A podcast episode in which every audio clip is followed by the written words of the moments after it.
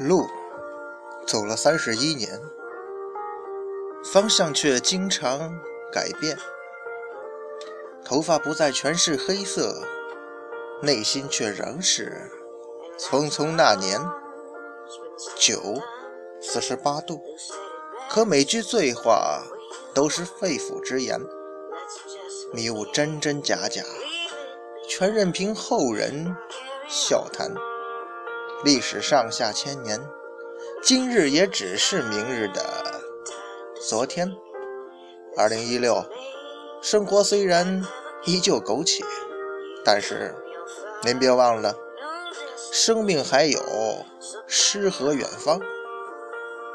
让咱们一起聊聊历史的迷雾吧。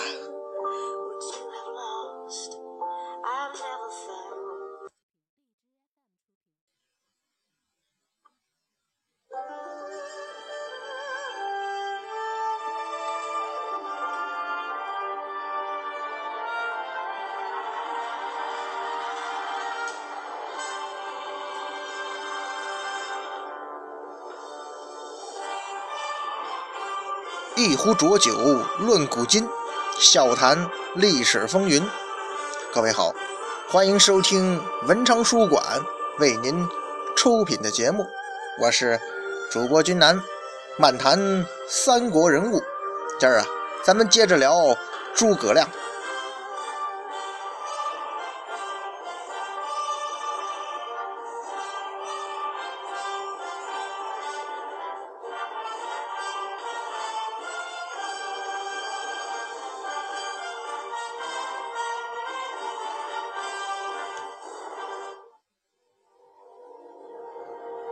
上一回啊，咱们说到这个诸葛亮的隆中对啊，隆中对啊，有一点有一些这个先天的这个不足，其中啊，外结好孙权，包括跟孙权东吴这边啊，在荆州这个归属问题上，隆中对就显得过于乐观了，因为不管是对于曹操那边还是孙权这边，他们跟刘备集团一样。都非常看重荆州，都是想把荆州得之而后快。包括人家东吴那边啊，从周瑜当大都督的时候开始，就从来实际上都没有放弃过对于荆州啊这个得到荆州的这个欲望和可能。因为对于荆州这个地方而言呢，表面上看吧，跟曹操是敌对关系，跟孙权是同盟关系。表面上是这样，可是从利害关系上啊，荆州这个时候真正的主要矛盾呢，恰恰是在孙刘之间，而不是跟曹操之间。因为毕竟曹操呢，他的势力在赤壁之战之后已经退到北方去了。对于荆州这个地方的归属啊，主要矛盾就到了孙刘两家之间。跟曹操之那地方吧，一江之隔。曹操暂时好像没有什么大的威胁，而孙刘之间呢，这个可互相威胁到对方生死啊！你刘备占据荆州上游，居高临下，这就好像扼住了孙权这边的喉咙啊！孙权呢，虎踞长江，这个威胁着荆州的复兴，所以呀，孙刘两家的态势有点像两个人互相拥抱在一起。就跟这个摔跤啊、柔道似的，纠缠在一起了。一个拿刀顶住对方的咽喉，另一个拿刀对着对方的腹心。虽然互相还没动手，但是双方对对方来说都是无比危险的存在。所以呀，这种盟友关系看似不错，实际上是不可能长久和稳定的。因为啊，这种情况下，任何一方一旦有一个机会，都必然要出手啊，置对方于死地。所以双方的关系表面上是同盟，实质上则是你死我活呀。大而言之吧，这个政治上所谓友好的同盟啊，这个有一个大的原则，就是急则相救，缓则相攻啊。政治嘛，国与国之间归根到底还是互相利用的关系。当初呢？孙权把荆州借给刘备，只是因为曹操那边的压力太大，所以听了这个东吴这边的鸽派鲁肃的意见。在孙权看来啊，自己就是一念之差。那对于孙刘两家这种形势，东吴的君臣是怎么看的呢？人家是有清醒认识的。周瑜临死之前呢，曾经上书啊：“今既与曹操为敌，刘备近在公安，边境秘密，就是紧紧挨着的意思。百姓未富，亦得良将以振抚之。”显然呢，这位周公瑾临死之前想的不是寄生于何生亮。而是啊，以这个刘备啊深以为患，不忘了提醒孙权一下。后来鲁肃见吕蒙，吕蒙说呀：“今东西虽为一家，东西嘛就是孙刘两家呀。而关羽识雄虎也，既安可不预定啊？这也是防备着刘备啊。而鲁肃死后啊，吕蒙代镇路口。”知与枭雄有并肩行，且居国上流，其势难久。吕蒙密臣计策，且举君臣今其诈力，故在反复啊。后来就有了吕蒙诈病啊、白衣渡江的事儿啊。总的来说吧，人家东吴这边啊，君臣实际上明确认识到了，这荆州啊，恰恰在东吴的这个上流。其势难久，随时可能东下。这历史上中国南北统一好几次平定江南，都是从这长江上流往下流去的呀。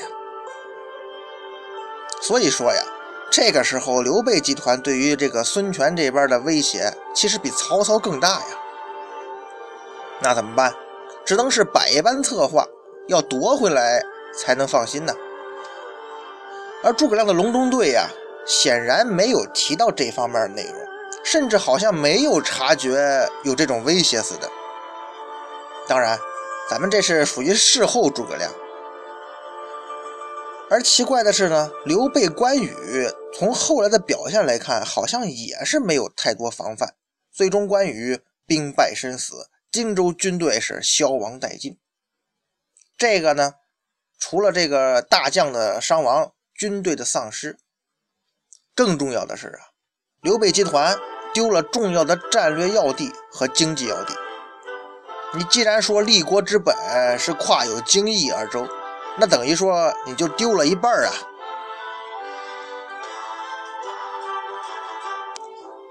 尽管说后来啊，诸葛亮跟孙吴这边啊重修盟好了，主要是解除了可能来自孙吴这边的威胁，同时啊。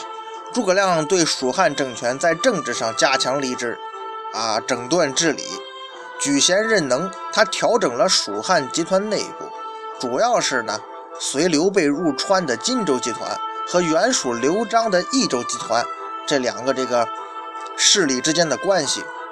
经济上呢，大力的奖励耕战，务农植谷；军事上智勇讲武，主要是为北伐做准备。经过几年的励精图治啊，蜀汉呢出现了史书上记载呀，田畴辟、粮临时、器械力、蓄积饶的这个局面。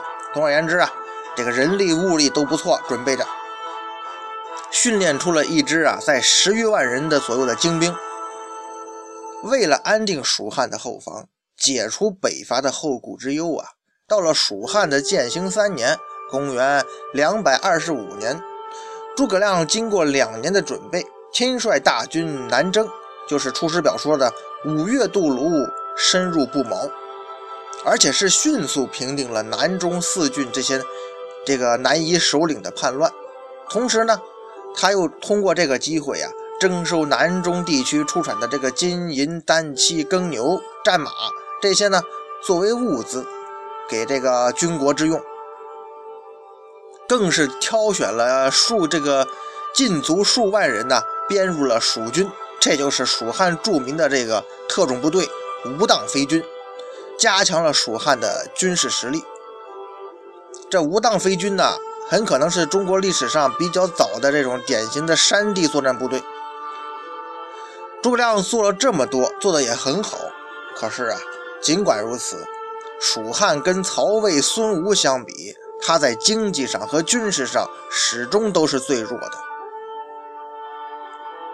可是啊，为了完成兴复汉室、还于旧都这个大业吧，诸葛亮从蜀汉建兴六年（公元228年春天）开始，一直到蜀汉建兴十二年。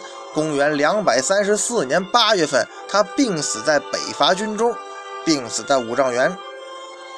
只是七年的时间里呀，他先后五次兴兵伐魏，哎，也算这个诸葛亮真的是在北伐这件事上是殚精竭虑了。以诸葛亮的才能，他可以说是呕心沥血、鞠躬尽瘁、死而后已。然而结局呢，仍然是功败垂成。收效的甚微。客观的讲啊，诸葛亮的北伐是失败的。他北伐时候的条件呢，跟他提出隆中对时候的那个北伐战略是有关的。而且呢，跟那个时候已经不太一样了。蜀汉跟曹魏两国的力量已经过于悬殊了。蜀汉等于是以一州之力啊。他去讨伐占据九州之地的曹魏，说实话，失败是必然的。唐朝大诗人杜甫对诸葛亮十分崇敬嘛，咱们中学课本上也有嘛，著名的《蜀相》那首诗：“丞相祠堂何处寻？锦官城外柏森森。迎接碧草自春色，隔叶黄鹂空好音。三顾平凡天下计，两朝开济老臣心。”出师未捷身先死，长使英雄泪满襟。杜甫啊，可以说对诸葛亮北伐未能成功深感惋惜，当然也跟他自己这个遭遇、自身处境啊同病相怜。诗人嘛，就是这样。其实这些啊，包括咱们今天在评论，都是后话。真是到那个年代，诸葛亮那个位置。也许北伐是无奈却又不得不做的事儿。诸葛亮难道他自己不知道北伐这个成算几何吗？是吧？他肯定才智都在我们这些人之上啊。但是当诸葛亮最早在隆中把自己的这个规划活盘向刘备托出之后啊，那个时候是不知道后来的变化的，也不知道后来这些事情啊，所以突然间有这么一个美妙的规划。刘备的欣喜之情，咱们可以想象，那是难以言表啊。正是处在迷茫状态的刘皇叔啊，就好像黑夜里看到了一盏明灯。《三国志》中原文怎么说的呀？先主曰：“善。”于是与亮情好日密。原来跟刘这个关羽、张飞是同时同寝的刘备，现在是移情别恋了。跟这个新来的年轻人诸葛亮同志同时同寝了，这下那哥俩肯定不高兴啊！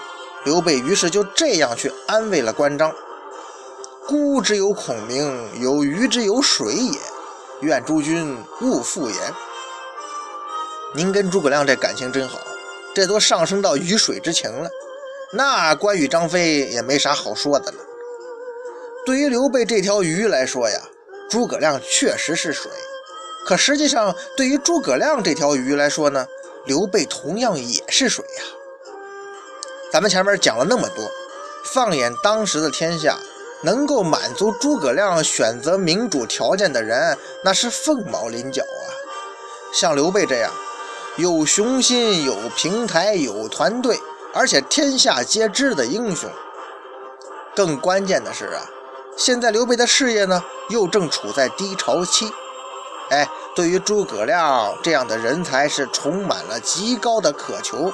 哼，说真的，诸葛先生，您这样的就是选择老板的条件呀，除了刘备，还真找不出第二个人了。这里咱们要说一下的是啊，诸葛亮加入刘备团队之后啊，他并没有像《三国演义》中所写的那样，新官上任三把火。火烧博望，火烧新野。其实博望坡那把火呀，咱们前面说了是刘备烧的。火烧新野呢是不存在的，而火烧赤壁嘛，嘿，更没他诸葛亮什么事儿了。不过呀，诸葛亮在加入刘备团队之后，也干了一件比较重要的事儿。这件事儿啊，呃，能办成，诸葛亮在荆州他构筑的这个关系网啊，显得是非常的重要。这里头就有一个上屋抽梯的典故。这就要说到一个人，公子刘琦。刘琦呀，是荆州牧刘本的长子啊，这个没什么意义。他的母亲呢是陈氏。刘表最初的时候啊，觉得刘琦这个孩子吧，相貌跟我很像啊，所以很宠爱他。这一看看就是我儿子嘛，就好比房祖名长得像成龙大哥似的，一看就是亲生的。但是后来啊，刘表的次子刘琮啊。娶了这个刘表的后妻蔡氏的侄女为妻，等于人家通过这个联姻关系，结成政治同盟了。而蔡氏呢，就因为这个原因呢，他喜欢刘琮而讨厌刘琦。那枕头风不得了啊，就老在刘表面前说公子刘琦的坏话，坏话说多了，刘表慢慢的就不待见这个大儿子了。而刘琦和刘琮兄弟之间呢，也因为这个原因产生了这个仇隙。咱们前面说了，他老蔡家在荆州的实力是很强大的，所以刘琦呀就非常害怕被那个掌握军权的蔡瑁给陷害了。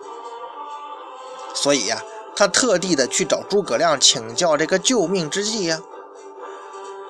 诸葛亮啊，咱要是算起来，他其实跟刘琦是远亲呐，是亲戚嘛。他又是有名的智者，所以刘琦呢自然找上了他。诸葛亮又怕呢会被卷入这个折数之争之争，这个嫡长子啊和庶子这个争斗，因此啊，对于这种家事吧，他不想插话。而刘琦呢知道诸葛亮的心意，于是就把他骗到家中二楼的书房，命人把这个梯子给拿走了，然后说呀。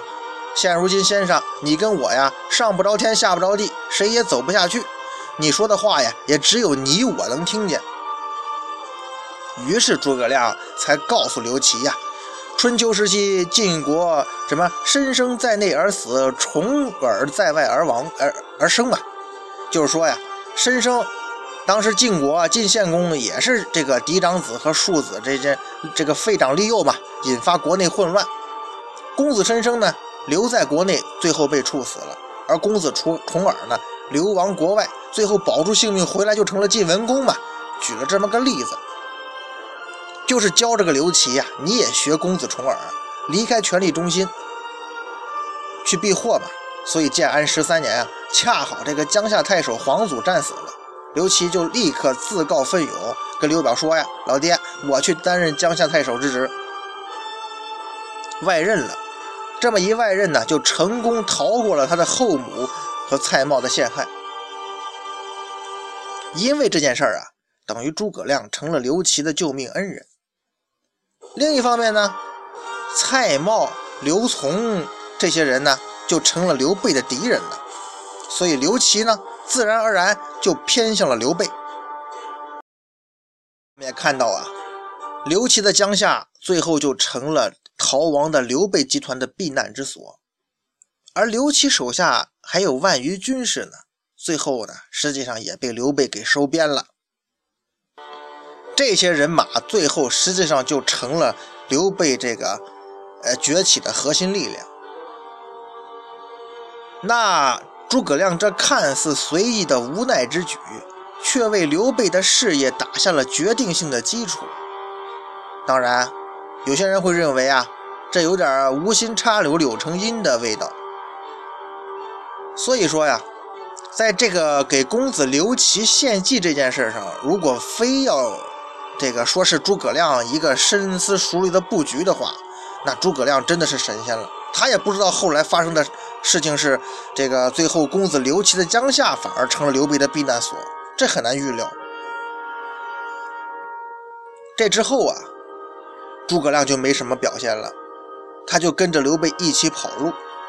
在路过襄阳的时候啊，诸葛亮说呀：“先主，这个书中这个《三国志》记载啊，诸葛亮率先主公从荆州可有？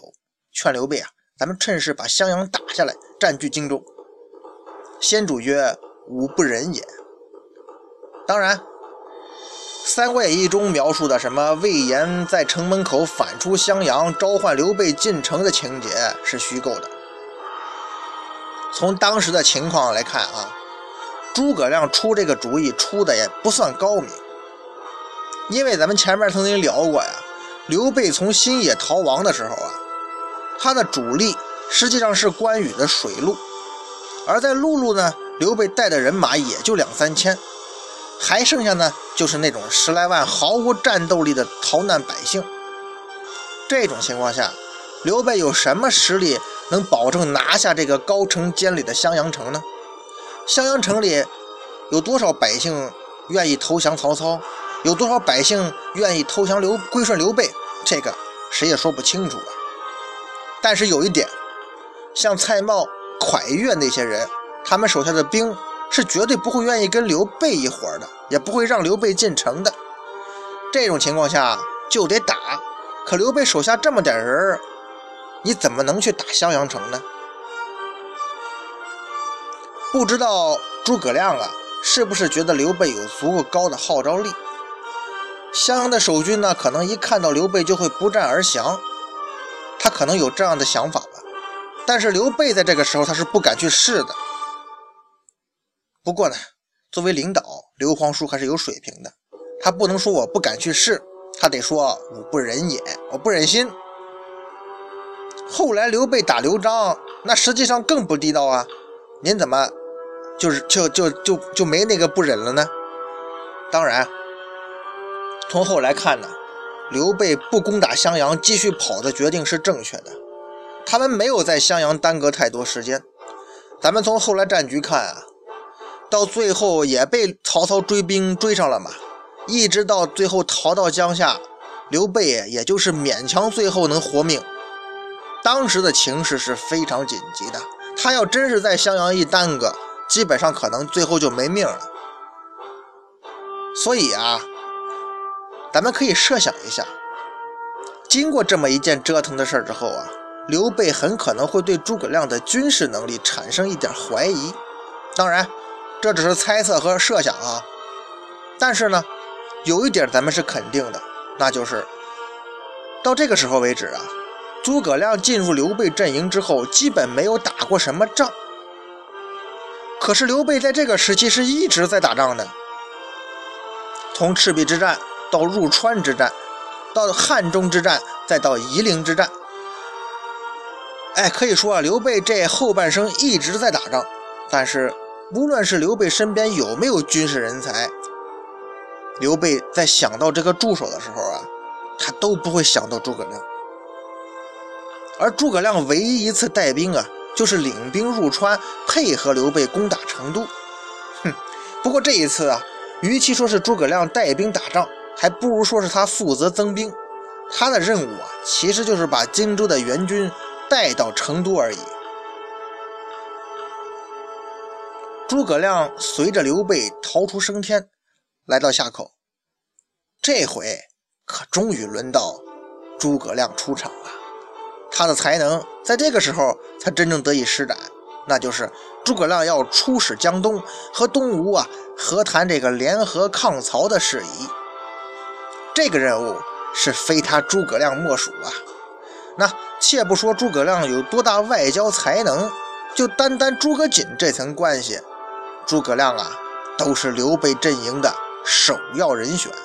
当然，出使东吴啊，才是诸葛亮在刘备这边真真正正的初出茅庐第一功啊。